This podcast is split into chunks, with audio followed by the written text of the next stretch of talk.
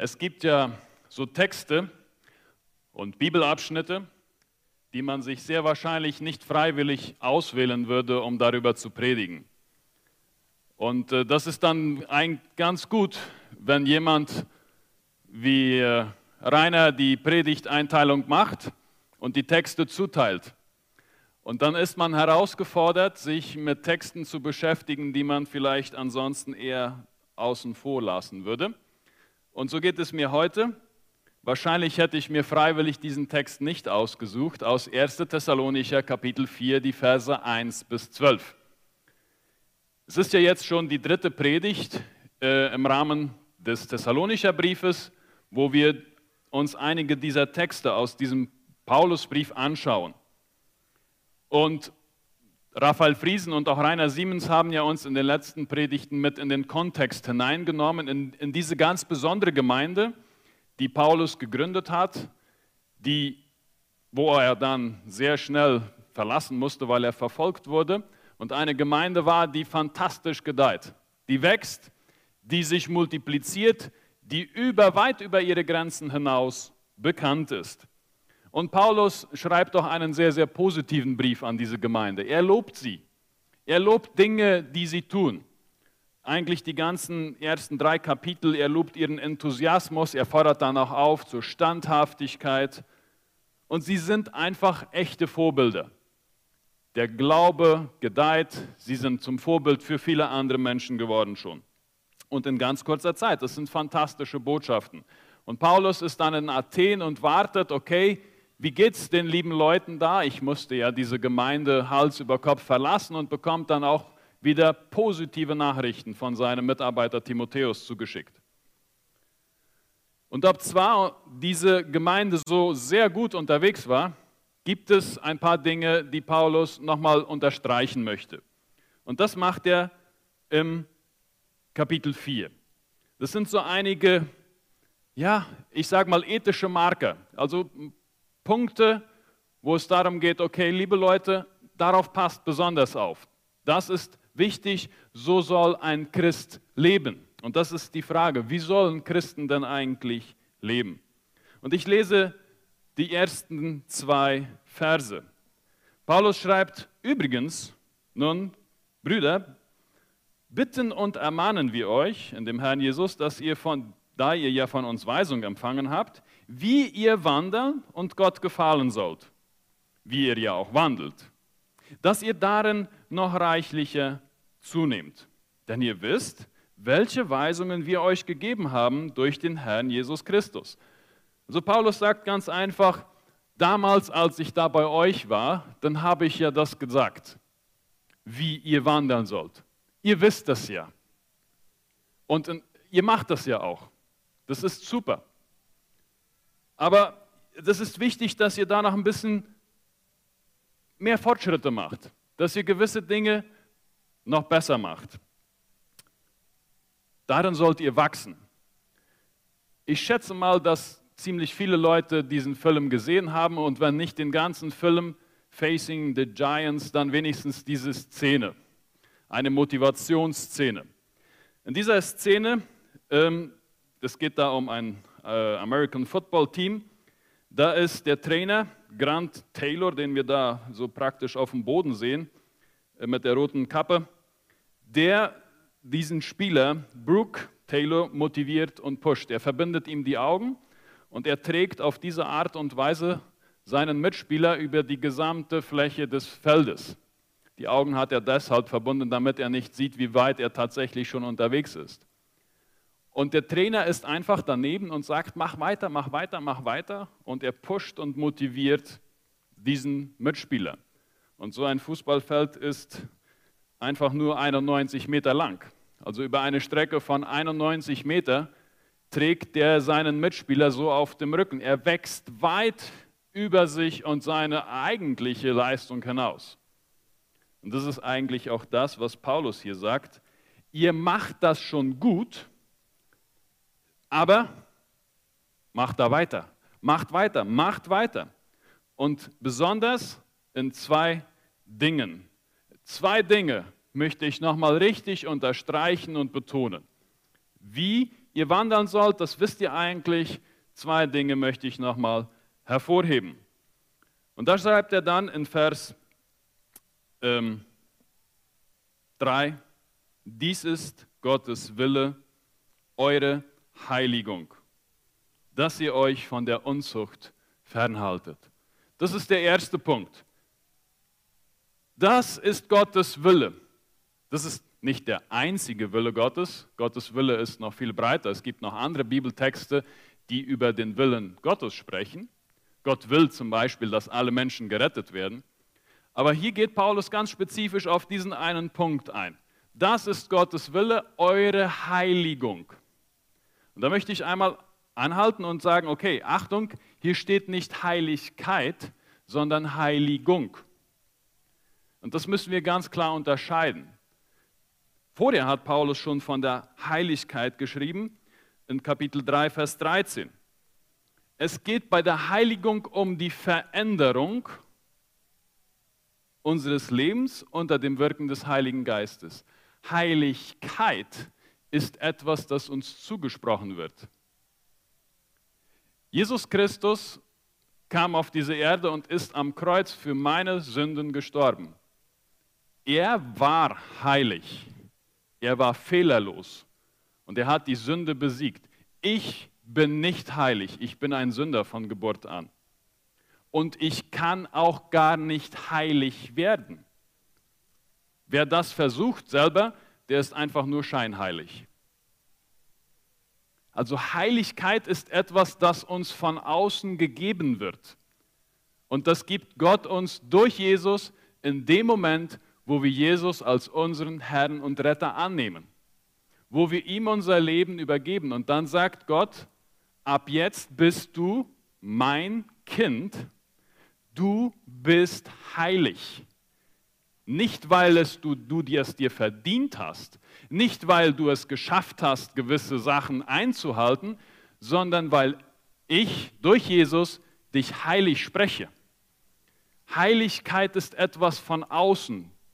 Es ist eine fremde Heiligkeit, die uns ausmacht, die Christen ausmacht. Hier steht aber Heiligung. Und da müssen wir wachsen. Das ist der Prozess, wo wir wachsen. Ein Prozess der Heiligung, wo wir auf unterwegs sind. Wir sind heilig gesprochen, aber wir sind leider noch keine Heilige. Ich zumindest nicht. Ich weiß nicht, vielleicht gibt es hier im Raum einige Heilige schon, aber ich denke, wenn wir ganz ehrlich sind, sind wir alle unterwegs. Das hat damit zu tun, wie ich mich verhalte, das, was ich tue, wer ich bin. Und da muss ich wachsen. Auch wenn mir die Heiligkeit zugesprochen ist, heißt das nicht, ich werde jetzt passiv und brauche nichts mehr tun, sondern das fordert heraus, dass ich aktiv werde und arbeite an gewissen Dingen, an Charaktersachen, an Dingen, die vielleicht mich schon viele Jahre begleiten, die aber nicht den biblischen Prinzipien entsprechen.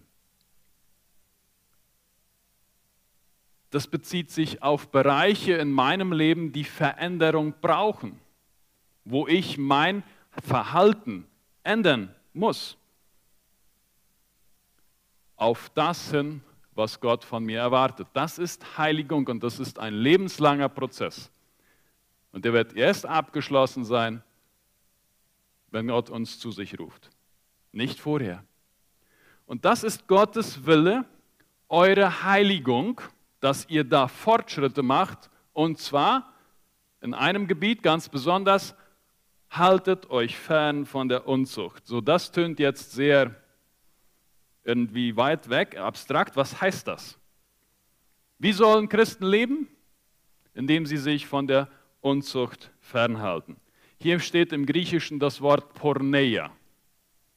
Hurerei wahrscheinlich in einigen Übersetzungen auch. Was heißt das? Was ist das? Das ist im biblischen Kontext jede Art sexueller Beziehung außerhalb der Ehe. Das ist Porneia. Davon sollt ihr euch fernhalten. Fernhalten heißt nicht nur eine gewisse Distanz aufbauen, fernhalten heißt abkehren, damit habe ich nichts zu tun. Eine komplette Abwendung davon. Nicht nur eine Distanz. Christen haben mit Unzucht nichts zu tun. Davon haltet euch fern, wendet euch ab. Und ich gehe da noch mal ein bisschen weiter. Ich komme nachher noch ein bisschen darauf zurück, was das für uns heute bedeutet. Also Paulus sagt einfach, jede Art von sexueller Betätigung oder Beziehung außerhalb der Ehe ist Porneia, ist Unzucht, ist Hurerei und von Gott so nicht gewollt. So lebt ein Christ nicht. Was bedeutet das praktisch? Und da wird es dann jetzt interessant. Kapitel 4, Vers 4. Dass jeder von euch sich sein eigenes Gefäß in Heiligung und Ehrbarkeit zu gewinnen wisse, nicht in ungezügelter Leidenschaft, der Begierde wie die Nationen oder Heiden, die Gott nicht kennen, dass er sich keine Übergriffe erlaube, noch seinen Bruder in der Sache übervorteile, weil der Herr Rächer ist über dies alles, wie wir euch auch schon vorher gesagt und eindrücklich bezeugt haben. Wenn es euch wie mir geht, dann habt ihr jetzt erstmal nicht sehr viel verstanden. Dass jeder von euch sein eigenes Gefäß in Heiligkeit und Ehrbarkeit zu gewinnen wisse. Was bedeutet das? Vielleicht habt ihr in eurer Bibel da entweder auch für Gefäß, dass jeder von euch seine eigene Frau oder auch seinen eigenen Körper es ist nämlich damit zu tun, dass dieser Vers nicht einfach zu deuten ist. Da steht im Griechischen tatsächlich Gefäß. Ja, was ist damit gemeint? Wenn Paulus sagt, haltet euch von der Unzucht fern, und das heißt, dass jeder von euch sein eigenes Gefäß in Heiligkeit und Ehrbarkeit zu gewinnen wisse. Es gibt diese verschiedenen Übersetzungsmöglichkeiten, Gefäß, Frau oder Körper oder auch Glied. Das kann man alles so übersetzen. Und einige sagen dann, okay, das heißt, dass jeder seine eigene Frau in Heiligkeit und Ehrbarkeit zu gewinnen wisse. Ja gut, warum hat Paulus da nicht einfach Frau geschrieben? Das war ein ganz bekanntes Wort. Oder andere sagen, nee, das hat mit dem Körper zu tun. In dem Sinne, dass das dann, äh, also bei Frau wäre das, das ist auch im jüdischen Kontext bekannt, dass er dann sein Gefäß besitzen oder seine Frau besitzen werde, das würde dann eine Beschreibung für den Geschlechtsverkehr sein. Also Paulus ermahnte, würde dann die Ehemänner ermahnen, mit dem, im Geschlechtsverkehr mit ihren Ehefrauen rein und ehrenvoll zu sein.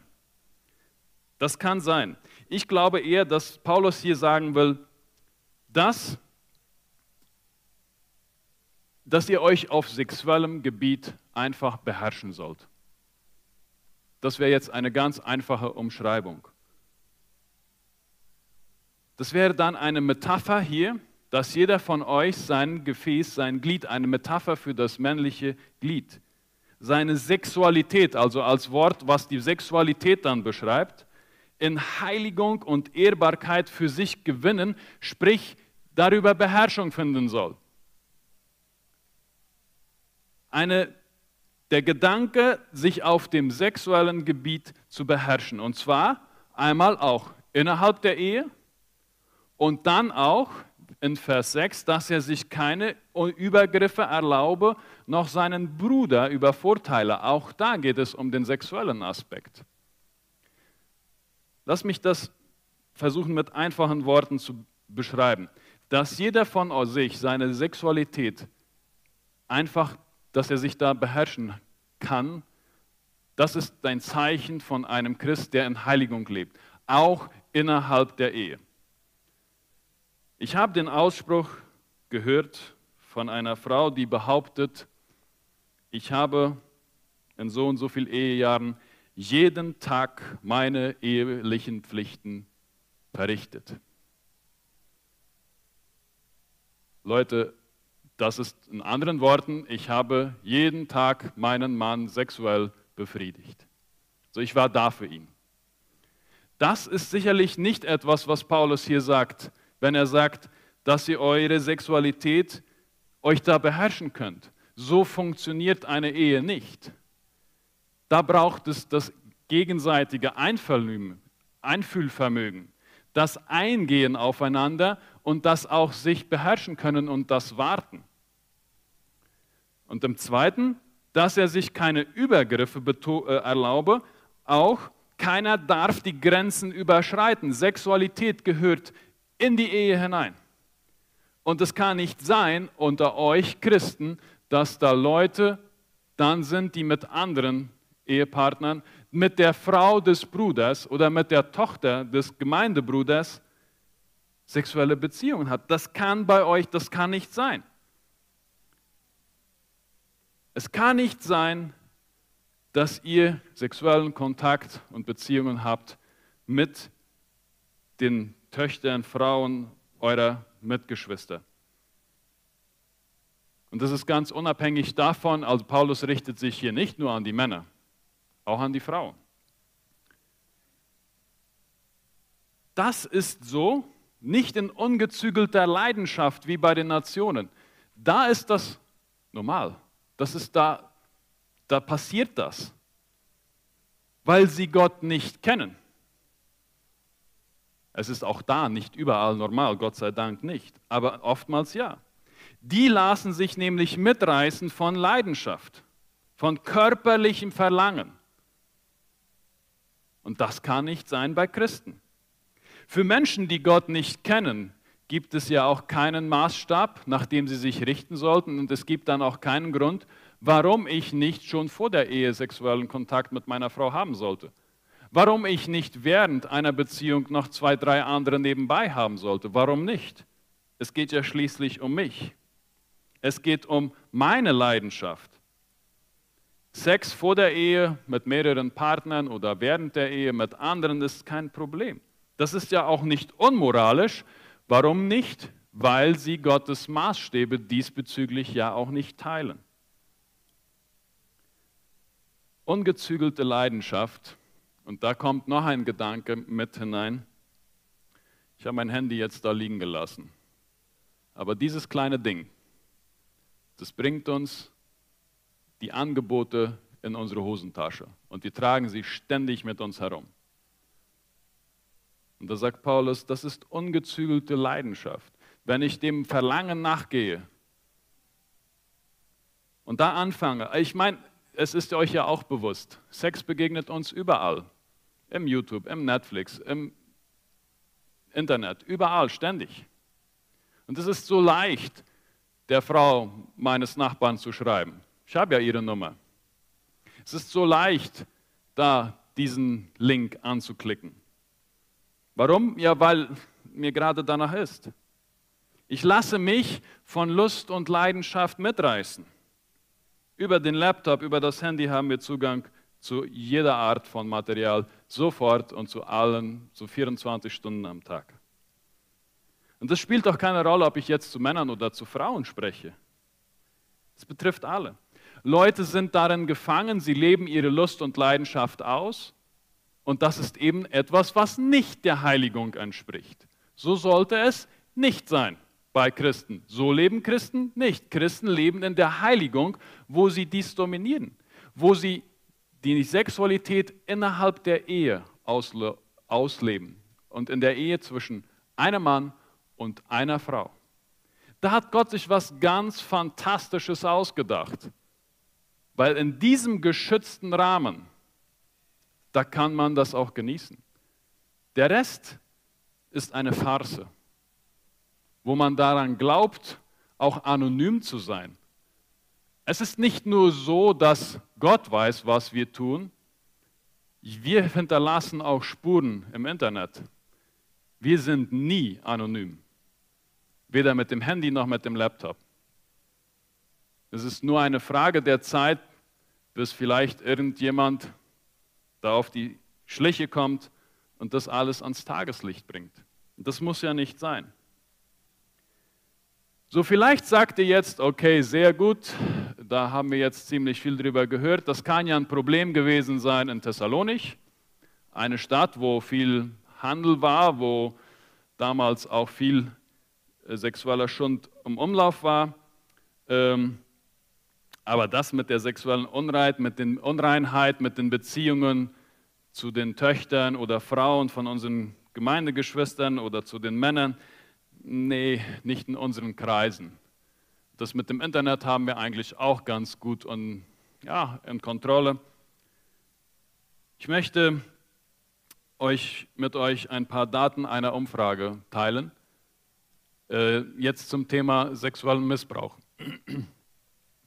Man könnte das Gleiche über Pornografie sagen. Das ist wahrscheinlich die, die, die, die Daten, also die, ja, die Fakten noch schlimmer. Diese Umfrage wurde im Oktober und November 2021, also vor ein paar Monaten, in Philadelphia gemacht.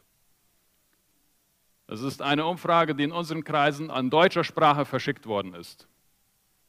Und bei dieser Umfrage haben 1093 Personen teilgenommen, also haben geantwortet auf diese Umfrage. Über 1000 Personen. Wahrscheinlich vorwiegend, ja, ganz vorwiegend aus dem Chaco, die meisten aus Fernheim mit 52 Prozent, äh, dann ein Teil aus Menno, 30 Prozent und einige noch aus anderen Ortschaften, Volendam, Neuland und Friesland sind auch dabei. Fast 80 Prozent sind Frauen gewesen, die geantwortet haben und 22 Prozent Männer. Die Altersgruppen also über 66 Jahre waren dann fünf, die meisten so zwischen 26 und 35 Jahre alt, also 430 der Leute, die geantwortet haben, waren dann äh, zwischen 26 und 35 Jahre alt. Eine ganze Menge auch 16, ein paar ganz wenige unter 15. Und dann die Frage, kennst du Missbrauch im eigenen engen Umfeld? Ich kenne mehrere Personen in meinem Umfeld, die missbraucht wurden, haben mit Ja 56 Prozent mit Ja geantwortet. Ich kenne keine Person in meinem Umfeld, die missbraucht wurde, da haben dann 24 Prozent geantwortet. Und ich kenne, ähm, ich kenne eine Person, Entschuldigung, das müsste da eine Person sein, das ist das Orange und Grau ist dann keine Person, nur 20 Prozent. Die meisten kennen Leute in ihrem Umfeld, die sexuell missbraucht worden sind. Hast du Aufklärung zum Thema sexueller Missbrauch bekommen? Nein, haben fast 70 Prozent gesagt. Fast 70 Prozent der, der Teilnehmer sagen, sie haben nicht Aufklärung zum Thema sexuellen Missbrauch bekommen. Nochmal, das war auf Deutsch die Umfrage. Ich wurde sexuell missbraucht. 27 Prozent der Frauen haben mit Ja geantwortet. Das sind fast 200, ja, 229 Personen. Und bei den Männern waren es 6 Prozent.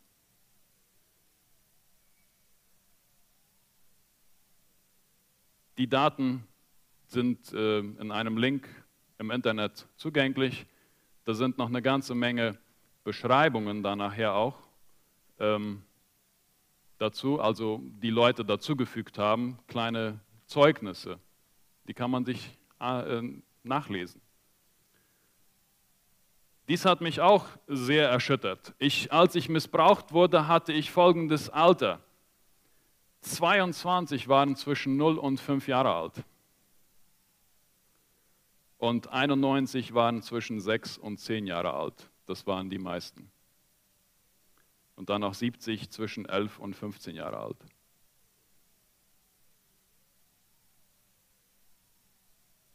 Der Täter war, und hier waren dann mehrfach Antworten möglich, also man konnte mehreres anklicken oder ankreuzen. 27 Prozent ein Verwandter, 44 Prozent ein Freund der Familie. Etwas anderes waren dann 38 Prozent, Entschuldigung, 38 Prozent ein Verwandter und 44 ein Freund der Familie. Über die Hälfte Verwandte oder Freunde der Familie. Mich haben diese Daten ziemlich erschüttert. Und wenn ihr dann sagt, okay, nee, bei uns ist das nicht so, ich gehe davon aus, dass es bei uns einfach von den Daten her nicht anders ist. Und deswegen ist das ein Thema. Und deswegen können wir nicht sagen, nee, nee, das mit der sexuellen Unmoral und so weiter und so fort, das ist ein Thema von vielleicht ein Tablada oder hier im Großraum Asunción Mercado Cuatro, aber nicht hier in der Mennonitengemeinde Concordia. Es ist ein Thema. Und Paulus sagt ganz einfach, so nicht. Und es wird Konsequenzen haben. Es wird Konsequenzen haben. Aber ich lasse mich noch ein paar Sachen vorher äh, sagen was, wir sollen also in sexueller Reinheit leben, aber wie können wir das machen? Das ist ja eigentlich die Frage. Wie kann ich das schaffen? Die erste Antwort ist Gott kennen. Das ist der Weg zur sexuellen Reinheit. Gott kennen. Wenn du in Unzucht lebst und Lust und Leidenschaft nachgehst, sei das jetzt effektiv, indem du fremd gehst, Sei das jetzt, indem du deinem Handy äh, auf Seiten bist, wo du nicht sein solltest, dann lebst du wie jemand, der Gott nicht kennt. Und die langfristige Strategie ist einfach Gott kennenlernen. Mit dem, wo du dich fütterst, das, was du in dein Gehirn reinlässt, das tust du. Wes das Herz voll ist, geht der Mund über. Ein Sprichwort. Und vielleicht sagst du, ja, okay, langsam. Ähm, es gibt Weltklasse-Theologen und große Leiter, die auch gefallen sind und die auch in sexuellem Missbrauch gelebt haben. Und ich sage dann, die haben Gott nicht gekannt. Du kannst 10.000 Dinge und Begründungen und Argumente haben und über Gott und die Bibel und trotzdem Gott nicht kennen. Und so leben, als ob du ihn nicht kennst. Gott zu kennen ist der Weg zur sexuellen Reinheit weil der Zweck von Sex und der Zweck des Körpers darin besteht, den höchsten Wert Gottes und den unendlichen Wert von Jesus Christus zu verherrlichen. Und eine ganz praktische Antwort, wie kannst du davon freikommen oder was kannst du tun? Sei jemandem Antwort schuldig. Große Männer wie zum Beispiel Luis Palau haben einen kleinen Freundeskreis um sich herum und diesen Freunden erlauben sie zu jeder Tages- und Nachtzeit anzurufen und ihnen ganz ungemütliche Fragen zu stellen. Luis Palau ist uns wahrscheinlich bekannt. Sie haben diesen, diese Männer gebeten, ruft mich an und stell mir Fragen. Platze in mein Büro herein, du brauchst niemals anklopfen, wenn ich ganz alleine im Büro sitze, komm rein und schau und frag, was ich mache.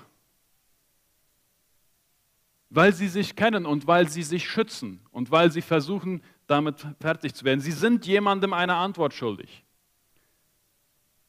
In meinem Fall mache ich das so, meine Frau hat sowieso den Code von meinem Handy und auch vom Laptop. Ich übrigens von ihrem Handy auch. Und ich habe sie auch gebeten, frag mich mal irgendwann, Ganz unverblümt. Wie ist das damit? Zu irgendeiner Zeit, ohne irgendeinen triftigen Grund.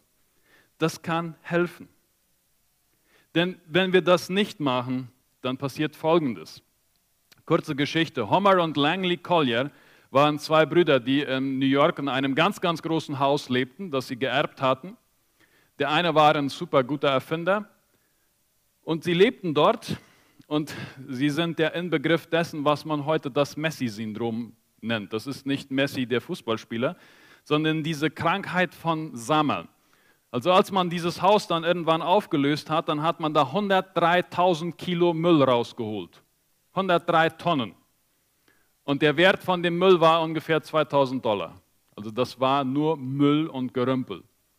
Was haben die gemacht? Irgendwann haben die Nachbarn angerufen, weil ein starker Verwesungsgeruch da war. Und man hat dann beide Brüder tot in ihrer Wohnung gefunden. Was war passiert? Der eine war, der, Homer, der Langley war von Homer abhängig. Er konnte sich nicht mehr selbst bewegen. Er war wohl kränklich. Und der andere Bruder, der hat dann gemerkt, dass irgendjemand was im Garten gestohlen hat. Und dann hat er Fallen gebaut in diesem Haus von diesem Müll und Gerümpel. Äh, wenn jemand reinkommen würde, dann würde der in diesen Fallen gefangen werden. Und was ist passiert? Er ist selber in eine dieser Fallen, dieser Fallen geraten und da jämmerlich umgekommen. Was hat das jetzt mit unserem Text zu tun? Wenn wir Dinge immer nur unter den Teppich kehren, wenn wir uns einmüllen, dann werden wir selber in diesen Fallen irgendwann gefangen sein. Dann werden wir uns selbst fangen. Und wenn wir anfangen, dann Fallen zu bauen, damit Leute von außen ja nicht reinkommen, dass sie nicht sehen, was ich mit meinem Handy mache, was ich neulich der Frau des Nachbarn geschrieben habe, dann fangen wir uns am Schluss nur selbst. Und deswegen sagt Paulus auch, weil der Herr ist Rächer über dies alles, wie wir euch auch zuvor gesagt haben und ernstlich bezeugt haben. Ich habe es euch schon gesagt.